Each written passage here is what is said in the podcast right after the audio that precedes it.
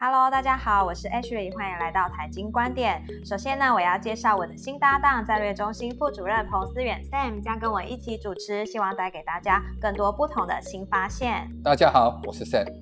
接下来介绍我们这一集的来宾，研究二所的尤凯文 Kevin 好。大家好，我是研究二所的凯文。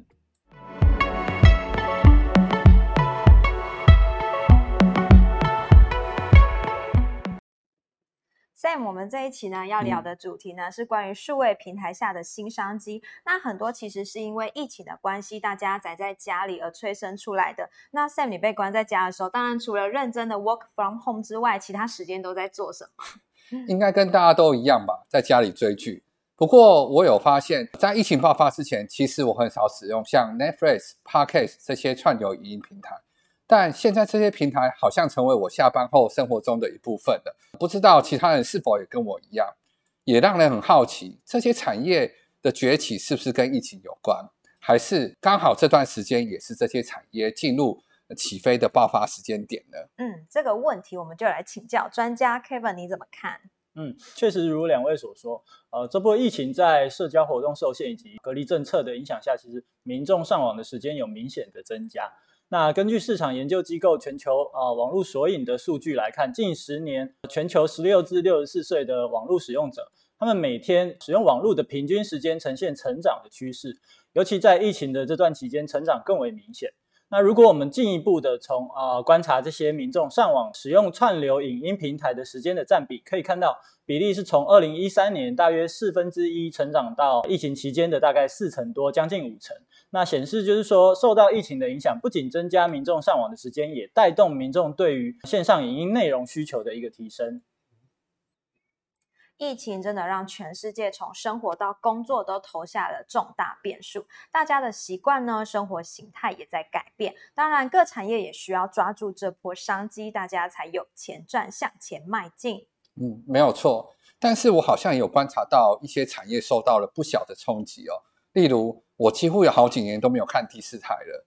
那散步时也会听到朋友说他要把第四台退租，可想而知，其实我相信有些产业是受到很大的冲击。对，我们把这个现象称之为有线电视的一个减线潮。嗯嗯，那疫后对台湾这方面的话，Kevin，你的观察可能面临哪些情况，以及有什么可能呃新的发展趋势？刚才两位所提到的，包含影音平台或者是。呃，有线电视等等相关的这些行业，其实都是属于文创产业的一环。那在历经三年多的这个疫情的纷扰下，其实大幅的改变了这些民众的工作形态还有生活模式。那进而也影响到各产业的一个运作以及生态的发展。尤其最为贴近我们平常生活的这些文创产业所受到的冲击，其实相当的大。例如许多以实体经营为主的行业，像是博物馆、然后美术馆、画廊、剧场，甚至是书店等等。他们的营运都明显的受到影响，是对。那当然，国内的业者也迅速的提出了一些相关的营运策略，让他们的营运状况可以维持在一定的水准里面。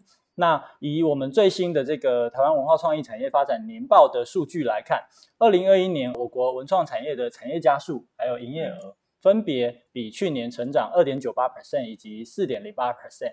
那主要除了疫情趋缓。使这个各业的经济活动恢复以外，其实民间业者他们数位转型也开始有一些成果，像是线上影音的一些收听收视，或者是线上出版的阅读等等，都有蛮明显的一个成长的趋势。对，这几年其实我蛮常听 podcast，可以跟我们分享一下它的趋势吗？那在刚刚提到的这个发展趋势的部分，其实可以观察到两个比较明显的一个情况，第一个就是声音经济的崛起。那其中又是以这个 podcast 它的成长最快。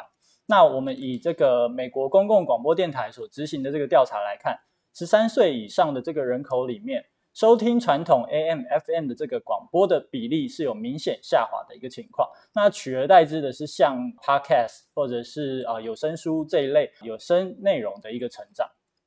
对。那另外一个趋势就是刚刚有提到，就是内容 IP 的一个跨域的改编。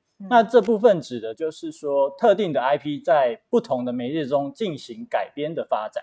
那比较常见到的媒介，像是有漫画啦、动画啦，或者是游戏跟影视内容作品等等。那透过改编来持续啊衍生出新的内容。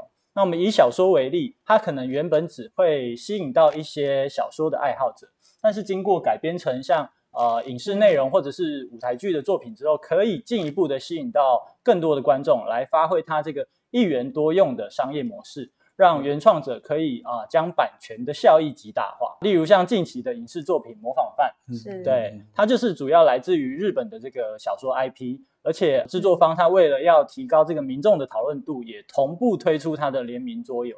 另外像是台湾电影这个《红衣小女孩》，还有《谁是被害者》，这些也都是搭乘着这个作品的热潮，然后进一步推出它改编版的密室逃脱啦，或者是。呃，户外的一些实境解谜的游戏来提高它的变现率。那当然，这些现象也已经逐渐慢慢发展成内容产业的一个新的常态。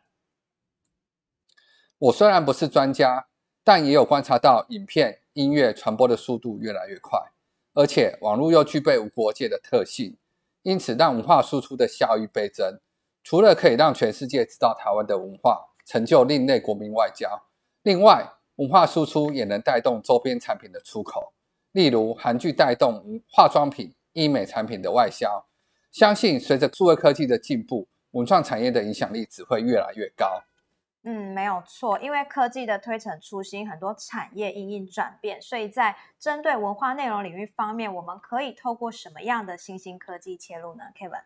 嗯，好，呃，过去谈论比较多的文创产业的新兴应用科技呢，比较多是集中在 AR、VR、XR 这些沉浸式的体验内容。那不过近期比较受到瞩目的是在 AI 应用的部分，像是最近比较夯的 Chat GPT 就是其中一个案例。那这部分目前也开始广泛的应用在包含像呃音乐、图像、文本、语音，那还有设计等这类文创产业的领域里面。嗯。那如果政府要帮助这些产业发展，有什么好的建议吗？从政府的角度来看，建议可以从两个面向来关注。那首先是啊人才的部分。那随着全球内容产业的跨域发展，还有科技应用，文创产业的人才需求也有所不同。那政府可能可以思考从产业链的角度切入，然后打造可以持续培育人才，同时也能产出优质内容的这个。产业的生态系，另外则是从呃数位化还有数位治理的这个面向。